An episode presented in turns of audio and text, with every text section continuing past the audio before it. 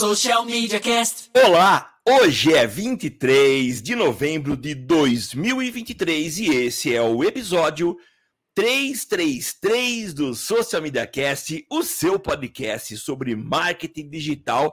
Estamos aqui para compartilhar com você, é claro, ouvir suas sugestões, se você estiver ouvindo a gente ao vivo, sobre notícias, comentários, matérias, assuntos que fazem o nosso marketing digital no Brasil e no mundo. Eu estou falando do mundo, mas é claro, aqui diretamente nos estúdios avançados da DR4 Comunicação em São Carlos, São Paulo, a capital da tecnologia. Mas você acompanha a gente uh, através do nosso YouTube, do Facebook, do LinkedIn. Entre em qualquer uma dessas plataformas, procura por Social Media Cast toda quinta-feira, a partir das nove da manhã a gente está aqui prontinho para bater esse papo e ter esse encontro com você. Eu sou Samuel Gatti, o arroba tá no meu site, você me encontra nas redes sociais, mas aqui você não me encontra sozinho, me encontra com o inseparável companheiro Temo Mori. É isso aí. Eu achei que você ia soltar um 333, Bruno. Não. Fiquei ansioso esperando. Daí você falou 333 e eu. Ah. por que, que você achou que eu ia imitar não o Cebolinha? Sei, não sei por quê. Não sei. Achei, acho, a, a, acho que eu que, que, que, internalizei a piada e daí tava com expectativa. Faz parte, né? Mas vamos lá, Samuca, começando o episódio 333, então, do, Social Media Cast. Lembrando a todo mundo que eu sou o Temo Mori, o arroba Temo Mori lá no LinkedIn, arroba Temo Mori no Instagram, é, Temo Mori lá na EAD, Temo Mori, temo, ead.temomori.com.br, é o meu portal onde eu estou centralizando todos os conteúdos. E é isso. No LinkedIn eu faço um conteúdo mais sério, mais desabafando. No Instagram, mais né, de, de vida, mas sempre a respeito de marketing. E lá no EAD é onde está as coisas mais densas mesmo. Então, se você quiser acompanhar, entra lá em ead.temomori.com.br. Certo, Samuca? Certo, Temão. E vamos que a gente tem hoje apenas três assuntos, três pautas para a gente tratar aqui.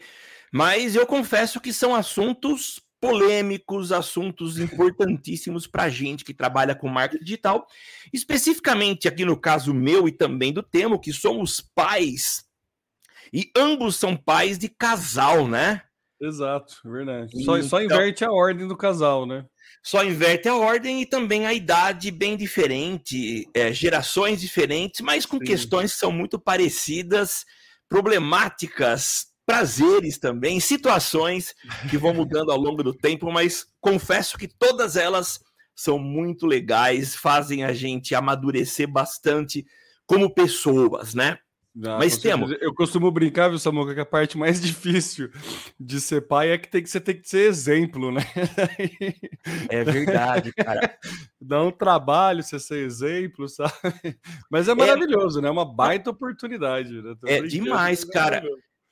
Mas assim, é, ser exemplo, olha só, o podcast sobre marketing digital virando agora é, é, assuntos de família, né? Mas uma coisa que eu aprendi com o passar dos, dos anos, bom, primeira coisa, não vem manual. Então, quando a criança nasce, não sai junto do ventre da mãe um manual que faz a gente ter que aprender conforme a coisa vai acontecendo.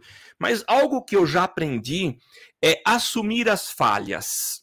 Nossa, então sim. já aconteceu de eu, é, numa situação em que eu saí de mim, meu filho tinha aprontado uma, eu saí fora de mim e eu gritei com ele de uma forma. E aí eu saí de casa, tinha um compromisso, a hora que eu voltei, o caminho todo foi assim, como eu agi de forma totalmente emocional e exagerei. Cheguei em casa, chamei no canto e falei assim, ó, papai errou. Papai erra também, então me desculpa, eu não deveria ter falado dessa forma com você. E eu acho que essa atitude de se mostrar humano, falível, eu acho que ela é muito legal. Então eu aprendi bastante e eu acho que ele percebe também, ó, meu pai falha também, como eu vou falhar. E tudo bem, vamos aprendendo e vamos melhorando a cada dia. Então, é aprendizado. Ah, com certeza, Samu, que a gente se culpa muito, né, assim, com, com, com os nossos erros, assim, se, se, Ah, vou dar um exemplo muito simples, assim, se vaza a fralda à noite, você fica, no... eu pelo menos me muito, assim, eu não acredito que eu botei a fralda errada, 20 anos de curso e tá botando é. fralda... olha o trampo que tá dando. E aí fica remoendo muito, mas é isso, é normalizar esse tipo de falha. E aí um trabalho que a minha psicóloga fez muito de se responsabilizar pela falha, né? A falha vai acontecer, o que você pode fazer a partir de quando ela acontecer, né? E é isso, você fez errado aí lá falar que fez errado, né? Meu, vazou a fralda, sei lá, tira o colchão, troca o colchão, faz, faz todo aquele trampo. Então é muito uma questão de. É maravilhoso porque a gente aprende é, é isso, né? A se entender na situação é uma oportunidade da gente se controlar e aprender com os nossos sentimentos. É isso que é o mais louco, né? A, a, criança ela vem com essa necessidade, né, de a gente se entender. É muito, é... é muito louco. É maravilhoso, é maravilhoso. É, é, e a gente vai falar agora, daqui a pouco, sobre. Depois de terminar a, a, o momento paternal aqui no podcast. Mas vai ter um falar... gancho muito bom com a próxima pauta, né? Tem, claro, um tem. Bom, é. E é o que eu ia fazer agora. Mas é, nós vamos falar sobre o outro lado, né? A da atenção da criança nas redes sociais. Mas algo que eu tenho. Uh, e olha, já, já tô, passei da, da meia idade, tô na meia idade, na verdade, né? Mas a gente aprende mesmo assim. É, eu, eu comecei há um tempo atrás, e olha que eu trabalho em casa, né? Então eu tenho. Passo o dia inteiro ao lado dos meus filhos, mas eu senti uma certa necessidade do meu filho de estar mais próximo de mim. Ele meio que cobrava e eu trabalhando, trabalhando, não dava atenção devida. E eu comecei a me preocupar mais com isso. E é incrível como mudou a minha relação com ele. Como dar atenção, como separar um tempinho para ouvir. Então, ele estou trabalhando, ele chega no computador, pai, olha isso aqui, ele curte demais carro. Dá uma olhada nesse carro aqui. Separar o que está fazendo, olhar, dar atenção, comentar. Isso fez uma diferença. Então é muito legal. É, é... E a gente aprende a cada dia. Isso é, é, é muito interessante. É, o tempo de qualidade dá diferença nas reações e na forma deles chamarem atenção, né? Então é, é, é muito louco isso também. Eu tenho me policiado, aí fazendo gancho para a próxima pauta, é, eu tenho alguns momentos que eu estou tentando me policiar em dar uma distância maior, mais do que 10 metros do celular, que é uma coisa bastante difícil, né, para nós seres humanos, né? de hoje em dia, mas eu ficar pelo menos uma meia hora, uns 40 minutos a mais de 10 metros do celular, para não ter o hábito. E é impressionante como nessa meia hora você, você tem aquela. A, a... Sabe quando você usa muito tempo o relógio e daí você fica sem o relógio? E aí você Sim. vai olhar as horas toda hora e não tá o relógio ali? É, eu o fiz celular isso. É é a mesma eu, coisa, cara. É, eu vendi meu, meu relógio para um amigo recentemente fiquei quase 30 dias com esse problema. É, é, então, pois é, é isso, é exatamente isso. E, e, meu, o celular é a mesma coisa, cara. Você, eu, você começa a perceber momentos de vazio, é, os momentos de vazio que o celular preenche. E assim, só que né, preenche de uma forma, né? Que, que, né, que forma que é esse vazio, né? Mas enfim, vai para a próxima pauta que eu vou voltar para esse gancho. Então, vamos começar. Temo, eu estava dando uma, uma pesquisada na, nas pautas e eu achei um assunto interessante que talvez não tenha tanto a ver com a gente é, diretamente, né? Na verdade, tem, vai, tem porque nós somos produtores de conteúdo, de alguma forma a gente está envolvido com esse meio, mas é uma situação que que nos preocupa. Eu sempre comento de um livro, o que pode parecer que tenha sido o único livro que eu li. Não sou muito chegado em leitura, confesso isso. Eu sou muito mais do visual, do áudio, mas um dos livros que me tocou bastante numa fase inicial da minha carreira como profissional da publicidade, que foi é, um livro do Oliviero Toscani, a, a publicidade é um cadáver que sorri, e o próprio nome já diz, e aquilo me deixou muito incomodado uh, e me fez questionar o que, que eu estou fazendo enquanto publicitário. Será que eu estou sendo mais um que uh, tenta maquiar uma, um produto, uma proposta, dando a ela aspectos positivos para enganar alguém, fazer com que essas pessoas comprem aquele produto? E eu cheguei a entrar num parafuso nessa época, né? Eu lembro que na época os bancos de imagem que a gente tem hoje, todos online, eles, eles não funcionavam dessa forma. Eles eram catálogos é, grossos demais, com milhares de fotos. Eu tinha aí é, 20, 30 catálogos que eu recebia das empresas. Você encomendava uma imagem, ela vinha no CD e eu lembro que eu entrei em parafuso nessa época. Eu tinha uma amiga que tinha uma agência aqui em São Carlos e eu falei para ela: "Você quer? Eu tô doando isso daqui". Entreguei tudo para ela, meio que eu abri mão da ideia de continuar sendo publicitário. Aí você vai é, processando melhor e foi o que eu fiz ao longo dos próximos meses. E sim, eu falei: eu posso ser um publicitário agindo de maneira responsável é, do ponto de vista social, sendo um bom influenciador. Só que agora a gente tem uma outra realidade, a realidade em que os algoritmos é que têm feito desempenhado esse papel de dizer o que vai ser entregue e o que não vai ser entregue. E aí, o, o que está em questão aqui nessa nossa pauta é o TikTok, ou o estilo, o formato TikTok de vídeos curtos. Eu, eu tenho é, cultivado um hábito recentemente, é, é incrível, não sou da geração Millennium, mas ou geração Z, né? Mas eu tenho adotado essa prática de ficar rodando feed de vídeos curtos é, incessantemente. Às vezes eu passo uma hora, uma hora e meia naqueles é vídeos. Impressionante como você gasta, como o tempo vai, né, Samuca? É impressionante. É incrível. Eu estava vendo agora também um, uma, uma, um vídeo feito pelo. Deixa eu ver se eu lembro o nome dele. Ah, eu não marquei o nome dele, mas eu vou ver se eu até o final, depois que você comentar, eu procuro. Mas é, a hora que você tá vendo, você tá querendo parar, vem um vídeo que te prende, te faz ficar mais tempo grudado. E o que que tem, como que tem sido chamado isso? É o loop da dopamina. E a dopamina é, é, é um, um, um é um, não sei se é um hormônio, o que, que é, mas enfim, é uma liberação química que o nosso cérebro faz e que está associado à sensação de bem-estar. Ah, e, e o, o que, que isso gera em nós, né? Gera meio que uma, uma necessidade de estar cada vez mais presos àquilo que nos dá prazer.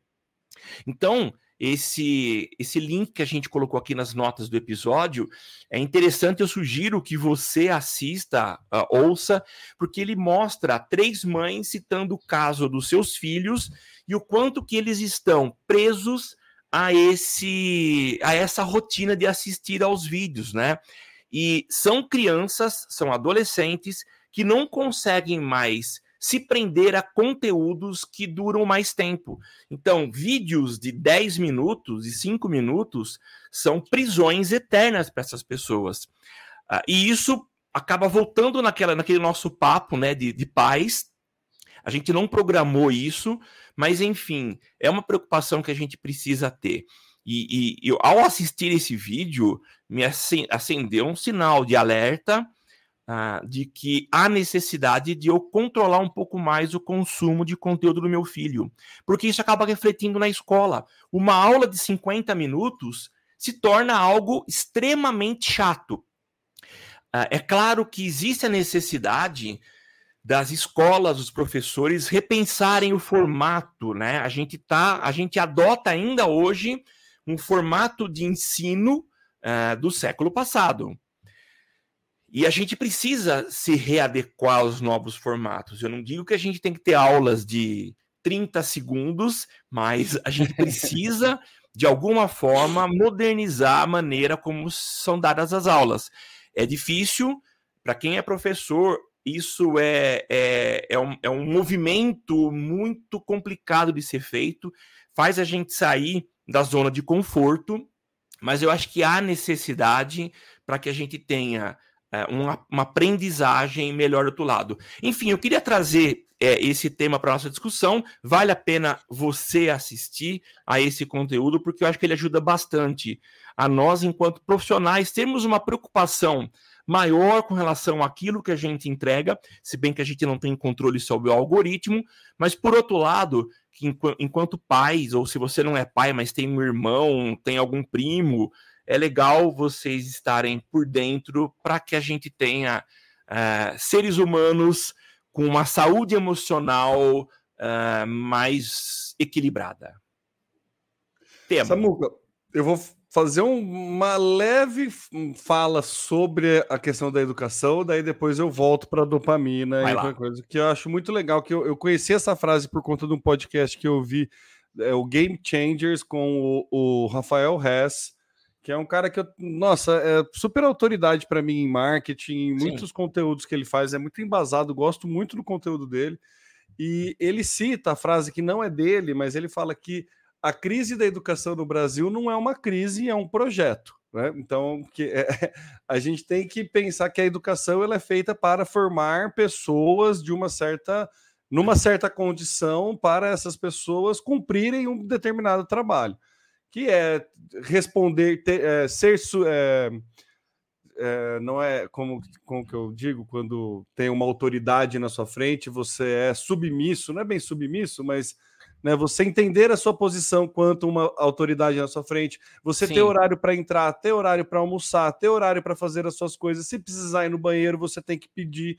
Então tem todo um processo educacional aí que, que é bastante problemático e que sim a gente tem que, que, que repensar isso, né?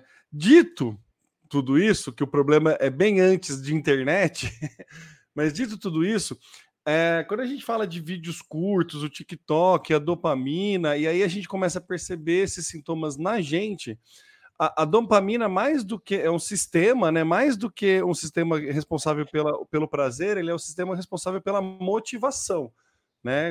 É, é o motivo que te gera fazer uma ação, né? A motivação é, é ela te, te, proporciona né, mais recurso, in, in, incentiva um gasto energético do seu corpo para determinada ação. Então, normalmente, assim, é um, a gente vê em criança, né? Criança é o prazer imediato, né? Assim, quanto mais, quanto menor, menor energia eu tiver que gastar para ganho de prazer mais rápido, é essa conta que a dopamina faz. Então, beleza, eu vou buscar esse prazer imediato. A questão do vídeo curto é justamente isso. Cara, você, é, é uma porrada atrás da outra de satisfação em vídeo que você fica ali. Você não precisa pensar, você não tem gasto energético nenhum e você vai recebendo informação extremamente prazerosa. Que nem eu fico no meu TikTok, cara, o meu feed é assim: é ou corte de, de teatro de humor, aquele dos improvável dos barbichas, que é, é um negócio que eu fico assistindo direto, Sim, ou é videozinho de, de humor, ou lances espetaculares de esporte. E aí é desde handball, vôlei, futebol, futebol americano, e fica rodando, só muda o esporte, eu fico lá vendo os lances. Cara, só que é isso, Samuca, você fica uma hora tranquilamente. Fica. Tranquilamente você fica uma hora. E aí tem o problema, e aí eu vou juntar várias referências, porque eu estou estudando a questão de, de, de educação, né? Tem um conteúdo do Léo Freiman, que é um cara muito legal, que vale a pena acompanhar. Tem uma live dele com o Maurício Meirelles, que o Maurício Meirelles é o convidado, e, e eles falam sobre essa questão de tela para criança. O Léo Freiman ele fala muito disso, de, prejudicial da tela para criança, que é isso, essa entrega direta. Assim. Então, qual que é o principal problema da tela ali para a criança? A criança não aprende a ter tédio. E aí volto naquela fala que a gente que, que eu falei agora na entrada do cast, que é um gancho legal, a gente começa a sentir falta do celular com milissegundos de tédio que a gente começa a ter. Nossa, cara. Se a gente não consegue ter esse tédio, imagina uma criança que está com o cérebro hum, ah, não formado ainda. É. E o tédio é extremamente importante para quê? Criatividade. pensamento, desenvolver criatividade, desenvolver solução a problema. Fica, aí faz esse exercício você. Fica meia hora sem fazer nada. A, os primeiros 10 minutos vai ser, nossa, você vai sofrer. Assim, vai doer os primeiros 10 minutos. A partir dos primeiros 10 minutos, cara, você vai começar a pensar soluções para problemas que tá no teu dia. O que, que você pode fazer? Você vai começar a planejar fazer coisa, você vai, vai começar a vir uma motivação para você executar tarefas que você não consegue executar porque você não tem esse tempo parado. E na criança é muito claro isso. E aí um trabalho que eu faço aqui em casa, eu sou muito do querer brincar junto, né, com as crianças. E aí a minha esposa fala, ó, se ele tá brincando sozinho, não interrompe, deixa ele brincar sozinho. Não entra na brincadeira, fica de perto observando. Para ele entender que você está ali dando atenção, mas para ele poder criar a história sozinho. E aí eu comecei a ver a se você vê a mágica acontecendo na frente dos seus olhos assim. Ele passou a, a criar história com Lego, criar história com bloco, qualquer coisa ele cria história. Mas se ele não tem, se a criança não tem o período de tédio prévio, ele não faz isso. Então, a, a questão da tela é muito prejudicial porque ela entrega esse prazer que ele só normalmente teria depois de ter um período de tédio. E aí a criança não sabe lidar com o tédio. E aí vem aquela explosão de sentimentos que pode ser desde um se jogar no chão a né, qualquer, qualquer tipo de reação que uma criança pode fazer. Então é muito é, é, muito maluco a gente pensar, primeiro analisar no nosso comportamento. Samuca, eu comecei a perceber, é, eu, eu, moro numa casa que é sobrado, né? Tem a, a parte da sala fica embaixo, os quartos ficam no, na, na, na, parte de cima. Eu comecei a perceber que eu não conseguia, é, o tempo de subir escada, eu precisava olhar o celular. Nossa, cara. E, e, e é, é, é, ir no banheiro, ninguém, é difícil você ir no banheiro sem o celular, sabe? E, e, na gente acontece isso. Agora imagina para uma criança que tem essa questão da tela. E o algoritmo ele é feito, a gente sabe, a gente trabalha com marketing digital, a gente faz esse podcast há 11 anos. A gente sabe que o objetivo de toda e qualquer plataforma é prender a atenção do usuário. É é evitar que o usuário saia da plataforma. Todas as ações, todos os movimentos das big techs é, é isso, é evitar que o usuário saia da plataforma. E, e, o TikTok é o que faz isso mais brilhantemente, né? Que é o que mais te prende atenção ali. Então, se todas elas têm esse objetivo e a gente, o nosso cérebro, ele é, né, formado para a gente ter essa percepção, para a gente ver esse tipo de coisa, Cara, é, é a fome com a vontade de comer de todos os problemas que pode acontecer. Tem um livro, eu não li esse livro, mas ele é muito recomendado, que é o Nação Dopamina, que fala que é um livro sobre prazer e sobre infelicidade. E aí gera inúmeros problemas, Samuca, da questão da comparação da vida, todos os problemas que o Instagram dá de ver pessoas com né, recortes de vida de pessoas perfeitas, de futuros que você não vai conseguir chegar. Né? Eu estava assistindo uma aula ontem, inclusive, sobre percepção de dinheiro, do Wesley Delanogari, que é um neurocientista que tem um, uma plataforma que chama Reservatório de Dopamina, inclusive. Ah. Que, é, que é o objetivo dele é que essa plataforma seja uma caixa de ferramenta para te ajudar a tomar, a, a, ter motivação a fazer as coisas que você quer fazer. E ele tem toda uma explicação, é sempre explicações científicas. E ele traz um paper falando sobre a questão de se, do, se dinheiro traz felicidade. Vai parecer maluco, mas você vai entender o gancho. Se dinheiro traz felicidade. Ele fala que existe sim um, um artigo antigo que é, dinheiro traz felicidade, sim. Quanto mais dinheiro você ganha, você tem mais uma percepção de felicidade. Porém, se você tem uma, um, ganho de dinheiro é, comparativo com o teu ambiente, ele não traz mais a felicidade. Se você ganha 5 milhões por mês e você convive num ambiente onde as pessoas ganham 50 milhões por mês, você não se sente feliz com os 5 milhões que você ganha. É a referência, né? É a referência.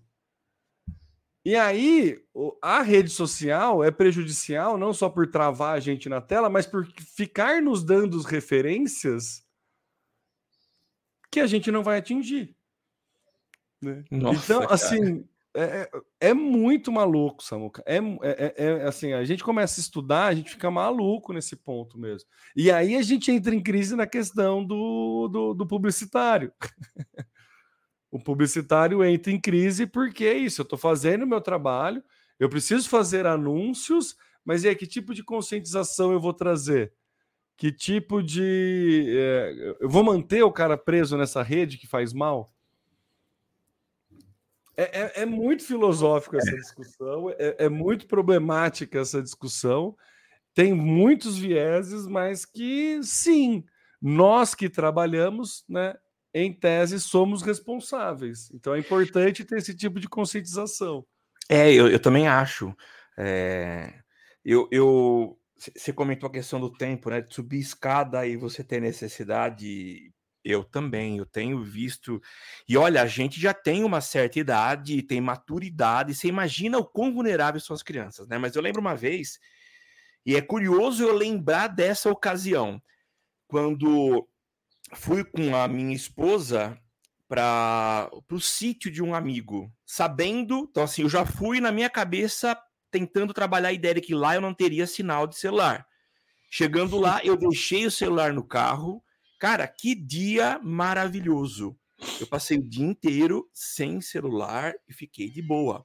Então foi uma desintoxicação necessária só que isso não se reflete para a vida toda. Eu temo acompanhou, mas eu estou vivendo uma fase. Meu pai fez uma cirurgia recentemente e aí eu estava olhando as regras da UTI e, e, já imaginando que talvez eu ficaria uma noite com ele na UTI. Regra número um: não é permitida a entrada com o celular.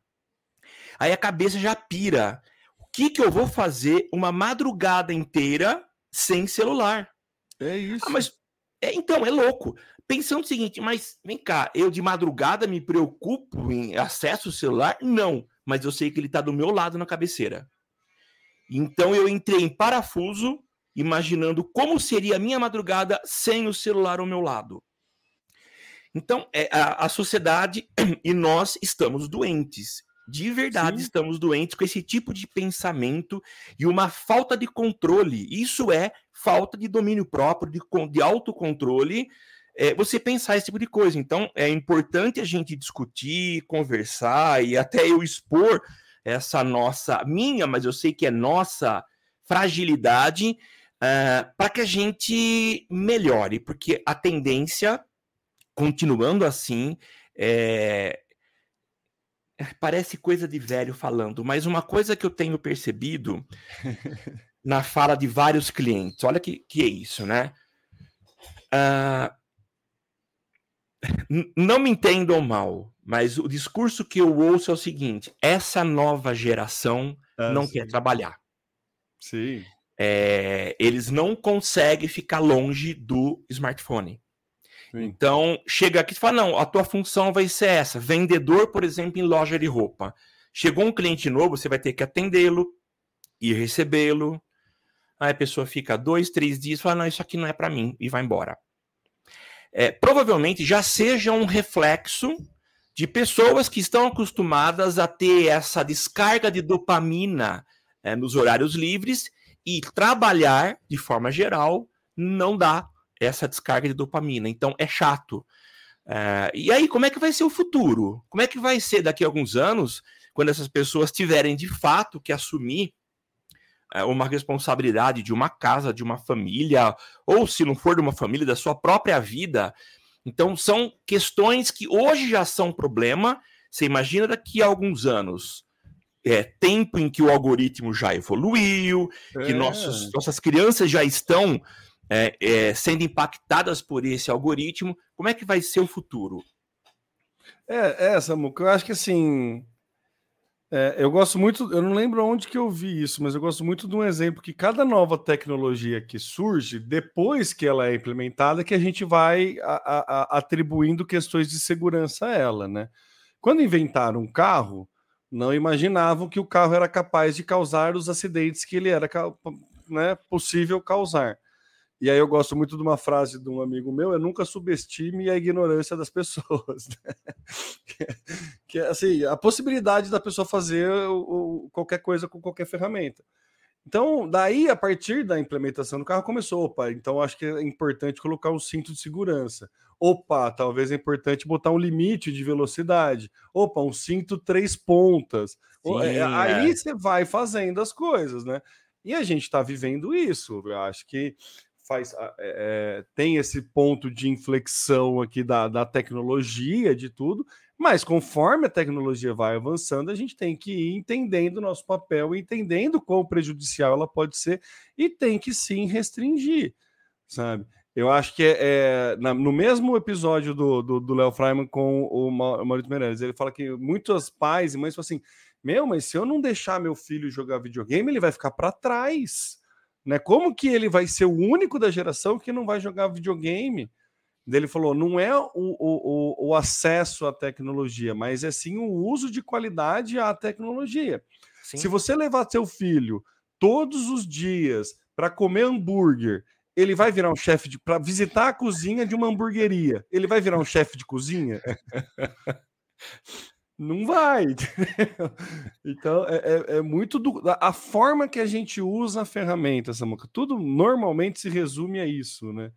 Então é hora que a gente começa a tomar consciência da coisa mesmo, é, é, é entender o que está sendo prejudicial. Você tem um exemplo de um dia muito feliz longe do celular e tem exemplos de ansiedade por estar, por, por correr esse risco de estar próximo do celular. Fala, opa, é, é, uma levantada de mão. É, é, eu comecei a fazer esse trabalho de, de, de ficar períodos do dia sem olhar o WhatsApp. Faz essa experiência, fica assim, define uma hora do teu dia que você, durante o trabalho, que você deveria olhar, mas não olha o WhatsApp. É engraçado que acontece um fenômeno, Samuca, dos problemas autorresolvíveis. É, é, é maravilhoso isso. A pessoa te manda uma mensagem, viu? Preciso de tal coisa, preciso de uma ajuda sua. É, é onde está tal coisa, tal coisa, tal coisa? Passa 40 minutos, a pessoa, ah, já encontrei, obrigado. Ah, e eu já fiz isso várias vezes. É comum, Samuk, é muito comum. E aí a gente, na ânsia de responder, a gente responde. É, é, é, é, é maluco isso, cara. É muito comum. Eu também já fiz isso várias vezes. É muito comum, mas é, é, é, o problema do a gente não parar para para pensar, sabe? A gente não ter o tédio. Direto, Samuca. Aí, marido, homem, é muito clássico essa cena de, meu, vou pegar uma roupa para vestir a criança. In, inúmeras vezes me vem a sensação de vou pedir ajuda para minha esposa. Onde tá tal coisa? Onde tá tal coisa? Eu sempre engulo esse pedido, cara. Eu sempre tomo consciência e engulo por dois motivos. Primeiro, porque eu falo, cara, você é capaz de encontrar. É. Então daí rola um orgulho. E outra, você não precisa gerar mais essa demanda para sua esposa. sabe? Então, é, é, é, muito isso, assim, sabe? Para e pensa. Você é capaz, para e pensa, você precisa de tempo. O problema é que a gente não consegue se dar tempo por conta desse imediatismo que a gente criou por conta Sim. dessa tecnologia. Entendeu? Antes de ter essa tecnologia, a gente tinha muito mais tempo. Ah, aí, enfim, vai para outras discussões. Mas voltando para o profissional de marketing, nós profissionais de marketing temos que entender isso. E aí escolhe, né? Você é livre para escolher como você vai usar o seu tempo e como você vai usar o tempo da tua audiência. O que, que você vai oferecer para ele, né? A gente aqui no Social Media Cast fica muito claro o tipo de conteúdo que a gente, né? Que a gente é, preza é um conteúdo que a pessoa vai escutar e é aplicável no dia seguinte, mas vai trazer reflexão. Todo conteúdo que a gente faz, Samuca, é, é, é, é, é assim, é para gerar reflexão em cima. Sim. Entendeu? A gente nunca dá a resposta certa, a gente nunca dá uma fórmula pronta, a gente nunca fala faz isso aqui desse jeito que é o melhor jeito. A gente sempre incentiva a discussão. É, é isso, sabe? É nisso que a gente, como profissional de marketing, acredita. Vamos despertar diálogos a respeito de temáticas. E tá tudo bem você vender essa, esse, esse espaço, tá tudo bem uma marca patrocinar, tá tudo bem. Né? Tá tudo bem, não tem problema. Tem gente que gosta, a gente gosta de comprar coisas, não é ruim. O problema é a forma que a gente está fazendo. É. Então, essa tomada de consciência para o profissional de marketing é muito importante. É muito importante. entender tudo, entender, e, e aí, nossa, vai, vai, jun, tudo junta, né? Tudo, tudo fica gancho. É. A paternidade te dá essa, essa possibilidade de você se enxergar, entender, se analisar, e aí você passa a ver tudo de uma ótica diferente, né? Não estou dizendo que para você ser um bom profissional de marketing você precisa ser pai, não é isso. Mas, né, é, é ajuda, né? Você tem vantagens ali por conta de ser pai e ter que se entender. Então, se enxergar, e, né? Trabalhar uma empatia, se colocar no lugar do outro, fazer todo esse processo ajuda você a entender o que, que você quer e alinhar a sua expectativa. E isso define o quão feliz você vai ser. Basicamente. Nossa, Temo, muito legal, viu? Tá tudo meio que conectado nessa muca, não tem como. Não, e, e, falando essa última frase que você falou, e define o quão feliz você vai ser, joga uma responsabilidade em cima da gente gigante, que faz todo sentido. E tem que ter, a gente tem que assumir essa responsabilidade. É. O profissional de marketing tem que assumir essa responsabilidade. A, a, o, o, marketing, né? A gente tem a pauta do desmarketizar. Eu acho que eu vou até deixar para falar depois dessa parte. Mas assim, o marketing ele foi perdendo muito espaço durante. Eu que gosto de estudar artigos antigos, é, é muito claro isso. E vai surgindo novas pessoas criando novas, né, novas entre aspas, frentes que na verdade era, era função do marketing atuar e não atua porque vai vai se reduzindo. O profissional de marketing não vai tomando a, a, a rédea da situação. Sim. E aí vão criando outros profissionais que vão tomando essas rédeas e vão dando resultados, enfim. Mas, mas aí é, é outra discussão.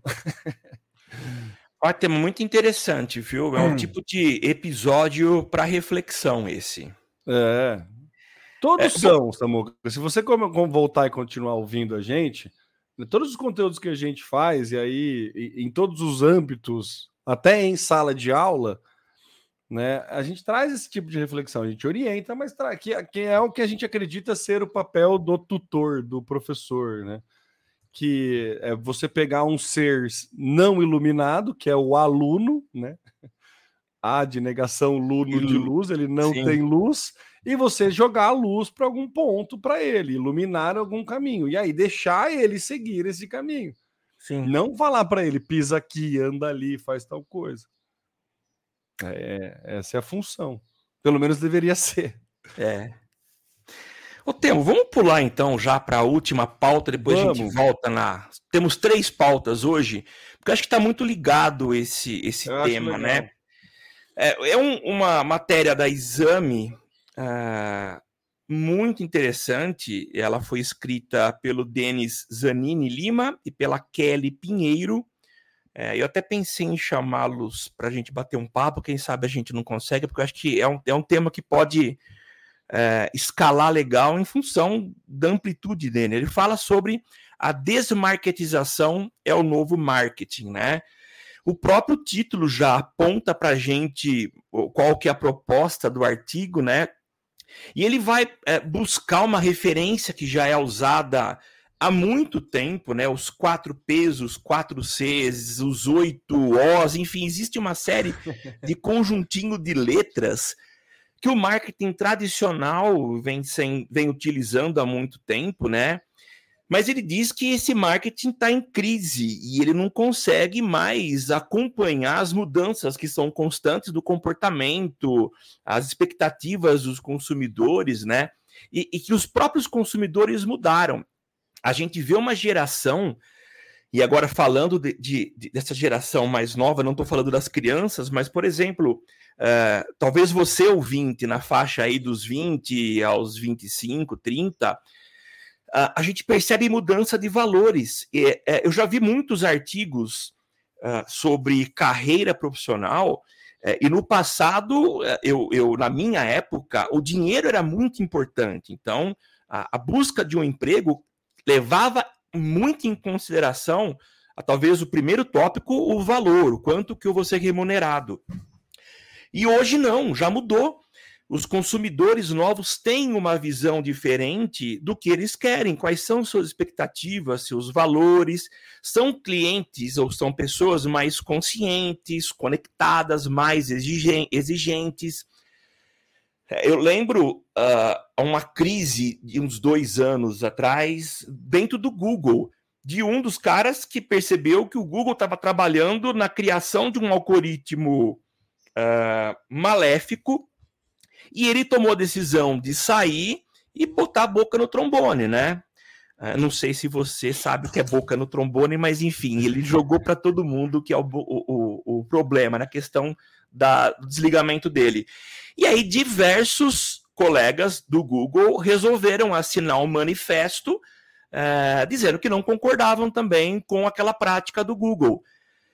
Olha que coisa, eles estão dispostos a abrir mão do emprego, ou seja, talvez uma situação estável, é, em função de uma visão de mundo deles. Então, é uma mudança no comportamento do, do cliente, do consumidor. Outro detalhe, na, no, no período da minha fase de 17, 18 anos, o que eu mais almejava era tirar carta para dirigir.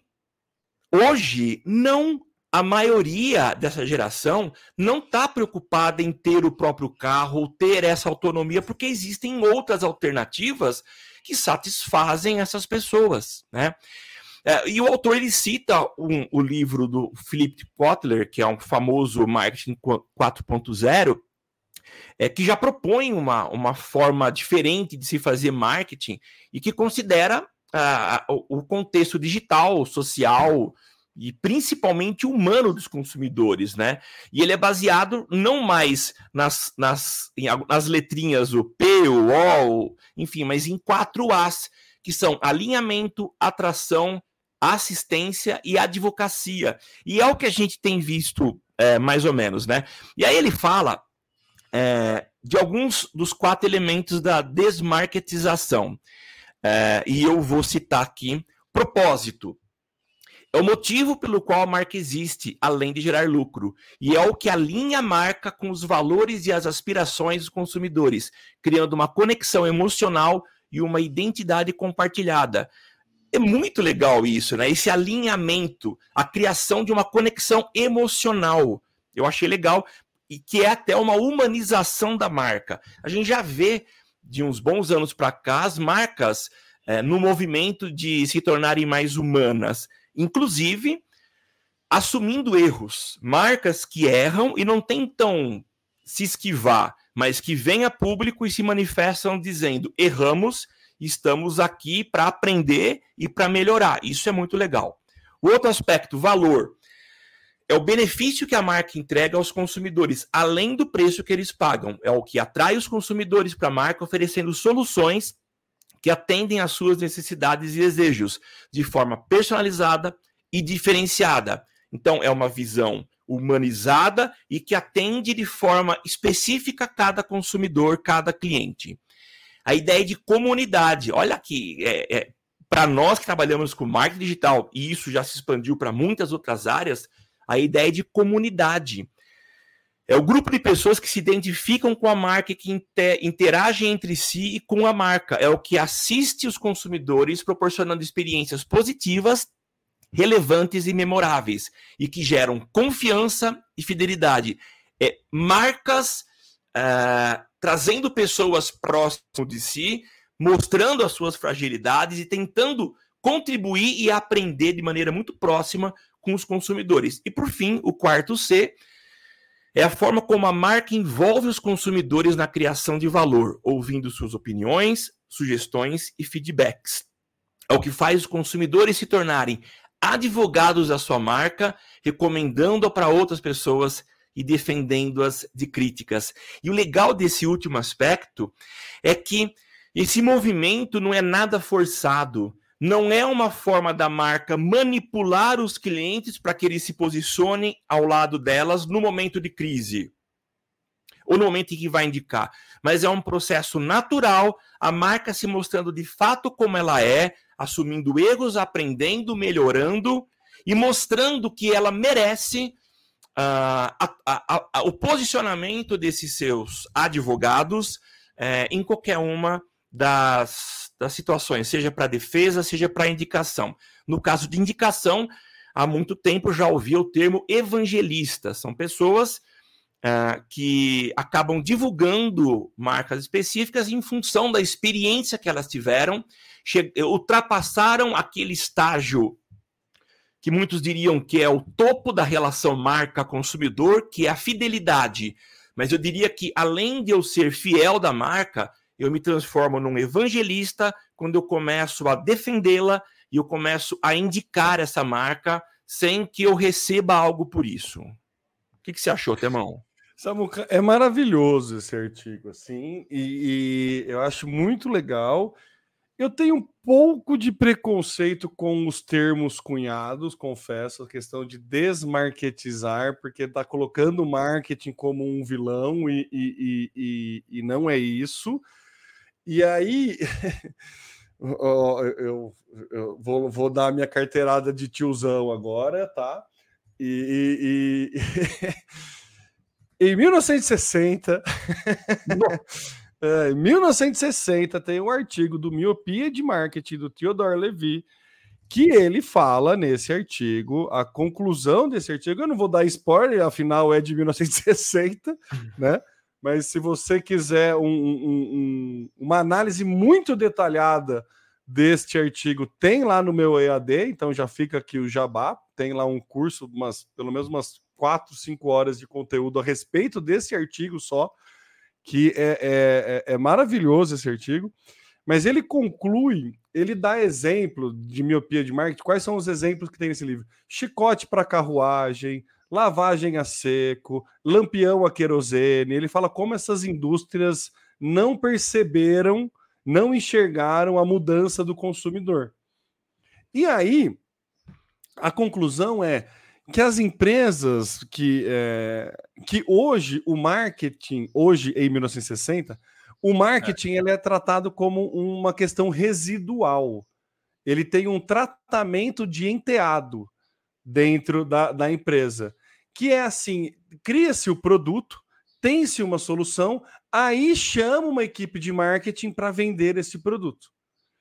Então, confunde-se muito o trabalho do marketing com vendas, não sabe muito bem o que, que o marketing efetivamente tem que fazer, porque ele só surge a partir do, da, da, criação de um produto, e aí você fica específico trabalhando o produto, buscando perfil de cliente, ideal, buscando clientes que se adaptem àquele produto. E ele fala que esse não é o papel do marketing, que o papel do marketing é as empresas têm que entender que o papel das empresas não é ser produtoras de bens de consumo, e sim ser empresas de atendimento a um cliente. Independente do que você faz, você atende a um cliente. E é papel do marketing criar essa estrutura de atendimento a cliente. Por isso que tem quatro P's. A gente pode mexer no produto, a gente pode mexer na praça, pode mexer no preço e pode mexer no público. Então o marketing ele tem que atuar de tudo. Todos esses quesitos da desmarketização que você trouxe aqui, nada mais é do que atender um perfil de cliente. Nada mais é do que entender uma mudança de perfil de consumo, entender uma nova geração que vem com valores extremamente distintos da geração anterior, Sim. por várias questões tecnológicas, e in, in, intencionalmente trazer opções de atender a esses novos clientes.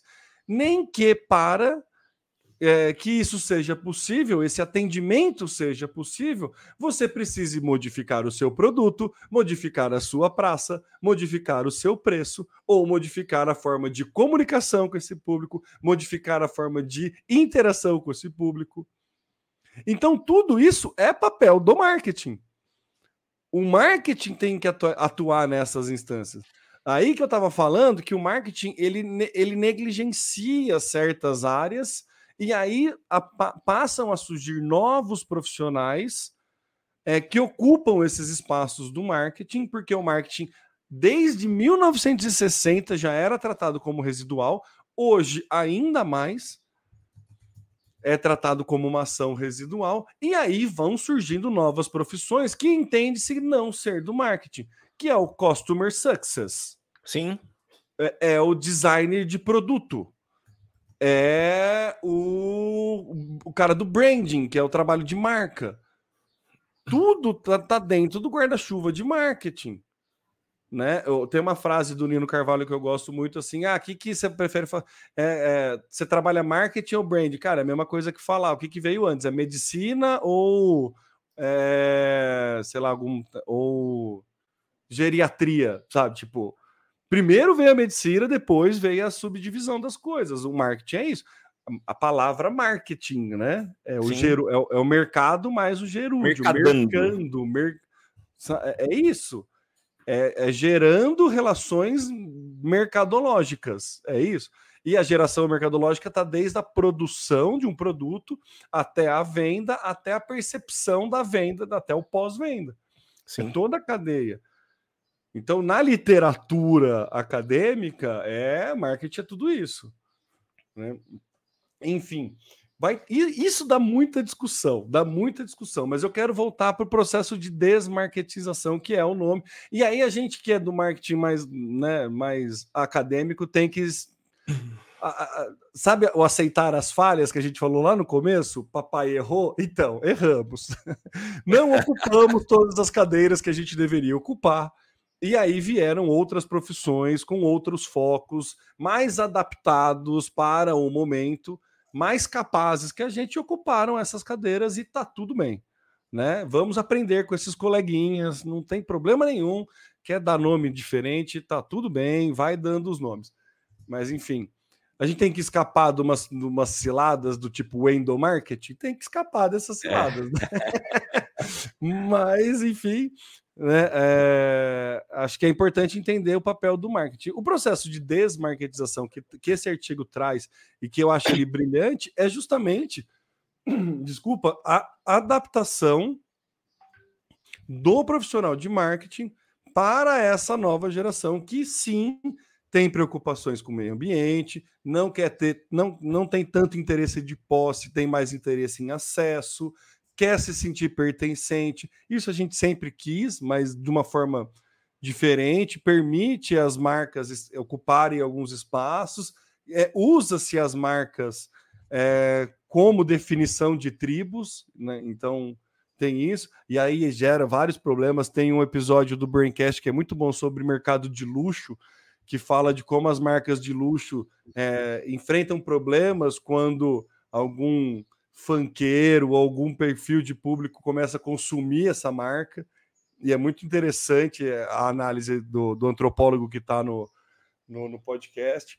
Então, assim, é, é importante sim a gente desmarketizar, como diz o artigo. Eu fiz uma aspas no desmarketizar Sim. Porque a gente tem que tornar mais humano, a gente veio de um processo, de novo, vai vindo tecnologia, a gente vai entendendo, a gente vai criando outras, outros artifícios. Parar de interromper a interrupção, a gente sabe que é chato, não funciona ou funciona menos. Parar de trabalhar, é, se inserir mais. O, o relatório do Sam Rush fala da questão do, do influenciador corporativo, que cada vez mais a pessoa por trás da marca, o CEO por trás da marca, passa a ter mais relevância, justamente para dar uma noção de pessoa ali atrás. A Apple sempre fez isso muito bem. Sempre fez isso muito bem, em todas as instâncias, atendendo os clientes, entendendo, né, colocando o showman ali por trás da a, atrás da marca, mas muitas vezes na frente, do lado. O Elon Musk faz isso muito bem com todas as empresas dele. Então, é, essa questão de personificação é muito importante, realmente, e é um caminho que só está acontecendo porque tem gente fazendo marketing bem feito, que é, é entendendo que as empresas não são produtoras de bens de consumo, mas sim são empresas de atendimento a clientes. Então, que, que a miopia de marketing no, no, no, no artigo do Levi de 1960 fala justamente isso que a gente fica tão focado no produto que não olha para as pessoas. E aí vem termos super novos como customer centric, né?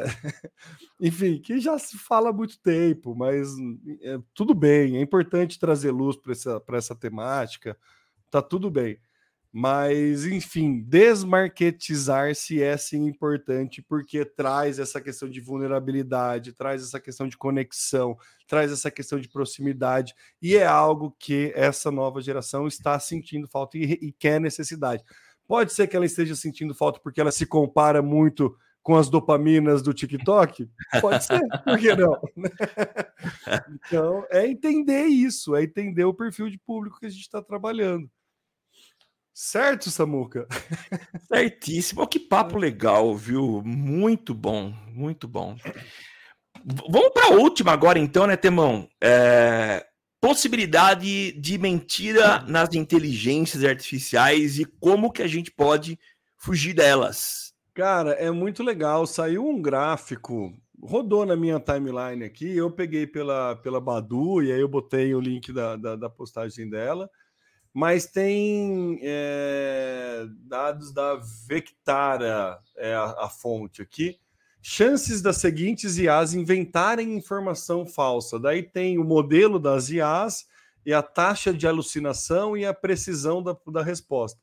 Aí o GPT-4 é o que tem menor taxa de alucinação, que é 3%, 3% e precisão de resposta, né, 97%. E aí tem outras lá que vai dando a lama, algumas até que eu não conheço, mas tem o Google, enfim. É, como as inteligências artificiais elas coletam informação de algum lugar, elas não criam nenhuma informação específica, é muito possível de quando você faz uma pergunta para ela, ela possa buscar uma informação não real e existe essa, essa taxa de alucinação. É muito louco a gente pensar. Não, esse gente... título é engraçado, viu? É, é e, e para uma máquina, né? A gente está colocando uma máquina. título para uma máquina. A taxa de alucinação da máquina. existe essa possibilidade. Né? Então, assim, a gente tem que. Todo mundo fala, nunca dá Ctrl C, Ctrl V, cheque a fonte, faz to, todas aquelas né, é, precauções que a gente tem que ter com as, as inteligências artificiais aí é, continuam super válidas e super válidas. Mas saiu um artigo no, que eu também peguei por conta da, do, de uma postagem da Badu, que é a, a, do MIT, de que como você é, estu, ter uma forma de consumo de, de, de, de uso desse chatbot para evitar que você caia nessas mentiras para evitar que você caia nesse tipo de, de coisa que não faz sentido. E aí é muito legal que eles fizeram um experimento que eles dividiram em três grupos as pessoas. Umas pessoas recebiam a resposta direta do que perguntavam, as outras outro grupo é, o chatbot ele respondia num método socrático. Eu já falei disso aqui no cast. Sim de perguntando a respeito e tentando desenvolver um, um senso crítico na pessoa, fazendo a pessoa pensar a respeito do que ela estava perguntando. E daí a possibilidade é bem menor de você é, confiar numa informação não verídica quando o chatbot te pergunta e te faz efetivamente raciocinar, do que quando ele te dá a resposta pronta. É, e, e, é um super, é super óbvio isso, né? A gente Sim. para para pensar essa análise. Não precisava o, o MIT fazer um estudo né, para mostrar que isso. Mas assim, o incentivar o nosso pensamento crítico nos liberta de possíveis ciladas de cair em conteúdos errados, né? Então eu achei bem interessante é, esse entendimento de que as IAs são falhas, mas que existe uma forma da gente usar, e eu já falei, não vou lembrar em qual episódio, mas que eh, eu uso bastante essa forma. Quando eu quero criar conteúdo, na verdade, eu não peço pro, pro chat GPT me dar as respostas, eu peço para ele me dar pergunta, e aí eu vou estudando em cima, e aí eu crio conteúdo em cima. Óbvio que eu uso a, as respostas que ele dá como embasamento, não vou, não, não né, não, não, longe de querer parecer super gênio aqui, mesmo é. porque não tenho essa pretensão. Mas eu, eu gosto de quando ele me faz pergunta, porque daí eu tenho uma necessidade de estudar, ou então, quando ele me faz uma pergunta, eu conecto coisas que tá na minha vivência como por exemplo a gente fez esse episódio inteiro, né? Conectar a experiência de pai com algumas vivências, e aí eu trago elementos meus na criação do conteúdo, não replico. Então acho que fica mais autêntico, dá mais, é, é, é, é mais legal criar conteúdo assim do que você criar só o teu próprio conteúdo. Ou, né, dar um Ctrl C, Ctrl V ali do chat GPT. Mas acho muito interessante esses dois artigos. Eu queria trazer para a galera né, analisar aqui, para dar uma, uma estudada nisso, porque é uma forma de criar conteúdo que eu estou vendo. Eu vi uma pessoa falando de, de, de, pergunta, de uso, de, de trazer autenticidade. E se a gente parar para pensar que num futuro não muito distante, os motores de busca podem pirar, porque a gente já tem plugin que cria artigo de blog automático para indexação no Google, cada vez mais a opinião pessoal vai, vai, vai valer a um texto de um blog qualquer, principalmente em assuntos densos, né? Em assunto como bater um prego na parede, não interessa o teu nível de autoridade nisso. Mas em assuntos mais densos, o teu nível de a, a tua pessoa vai fazer mais sentido. Então, trazer autenticidade, que é algo que a gente fala desde quando o, o, produtor de conteúdo de internet existe, trazer a importância de trazer autenticidade, é, acho que ajuda esse método de pedir para o robô te perguntar coisas. Enfim, é uma mais uma das viagens aqui da minha cabeça que eu trouxe para a gente discutir, Sabu. Temo, é, assim, acho que esse episódio ele foi um episódio muito reflexivo. é, porque eu acho que a gente tem, é, assim como a, a, geração mais jovem está sendo levada pela, pelo conteúdo de pouco tempo, limitado, é, talvez a gente que já teve contato com inteligência artificial, talvez a, é, tenha uma tendência de deixar é, se levar pelo que eles entregam, sem uma análise mais crítica, né? E eu acho que é aí que está o problema. Agora, é, quando você fala dessa taxa de alucinação, é, cara, é incrível isso, porque muitas vezes você vai de forma cega aceitando que aquilo que a IA te entregou é a resposta, é o ideal. Eu lembro que eu cheguei a fazer uns testes logo no ano passado, em novembro, quando a, a OpenAI estourou entregando uh, o chat GPT, é, já dava para ver que existiam algumas boas inconsistências, né? E elas é, ainda existem, por mais que tenha ocorrido uma evolução, por mais que a gente tenha uma precisão, por exemplo, no GPT-4, que é de 97%, você ainda tem falhas. Eu acho que a gente precisa meio que dar um passo para trás enxergar para onde a gente está indo e o que a gente tem de ferramenta e sempre fazer essa análise, essa comparação do que a gente pode confiar ou não, né? Uh, tudo hoje tem inteligência artificial. A gente vê aqui, e para mim, esse, isso é novidade. O nome da inteligência artificial da Meta, Lhama, é isso? Lhama. Que para mim é um animal da, da, da, dos Andes, né? É, é, é o do, né? Exato. É isso, né? É, é que é. tem, assim, não tem é uma... o animal que espirra em você, né? A lhama. Ah, eu não sei, é? É, tem esse rolê. Tem... Você bater, procurar no TikTok, você vai achar lhamas espirrando nas pessoas. Caramba. Conteúdos muito úteis, né? Para serem consumidos, né? Por, é, enfim. em poucos segundos. Mas ali, já, ela tem uma taxa menor, né? E a gente vê hoje que tanto o setup de públicos quanto de criativo já são feitos por inteligência artificial. Em tudo. É, o, o, Temo me indicou uma, uma plataforma e ela gera é, tópicos uh, ah, para entrega de conteúdo de forma autônoma. Então você não pode confiar cegamente e entender que o que ela está te entregando é o melhor caminho, melhor opção. Então a gente está numa fase, pode ser que no futuro, Temo, a gente tenha um, um aumento nessa acurácia, nunca uso esse termo, é muito bom, né? precisões maiores, né? E uma redução nessa taxa de alucinação. É, para vocês terem uma ideia, né? O, o maior aqui, o Google Palm Chat, 27% de alucinação. É muita coisa, é muita né? Coisa. Uh, enfim, é, é, é para a gente é novo isso. A gente precisa entender uh, onde a gente se encaixa nessa situação, o quanto que a gente tolera de erro versus facilidade uh, para poder continuar usando a inteligência artificial. Muito legal, viu? É isso. É, é, é saber que existe essa, essa taxa de alucinação. tá bom. Muito bom. Estamos encerrando um episódio altamente viajado. Passamos um pouquinho do nosso tempo, mas muito útil para mim, para você, é, para você ouvinte, sendo pai ou não sendo pai, trabalhando ou não com inteligência artificial. Eu acho que foi super produtivo. E a gente tem outras quintas-feiras quintas que a gente se reúne aqui uh, para discutir, para refletir, para pensar sobre o marketing digital e tudo aquilo que está transitando é, em volta do desse assunto que é o nosso foco, né? Então, muito legal. Venha, você nosso convidado toda quinta a partir das nove, nove e pouquinho.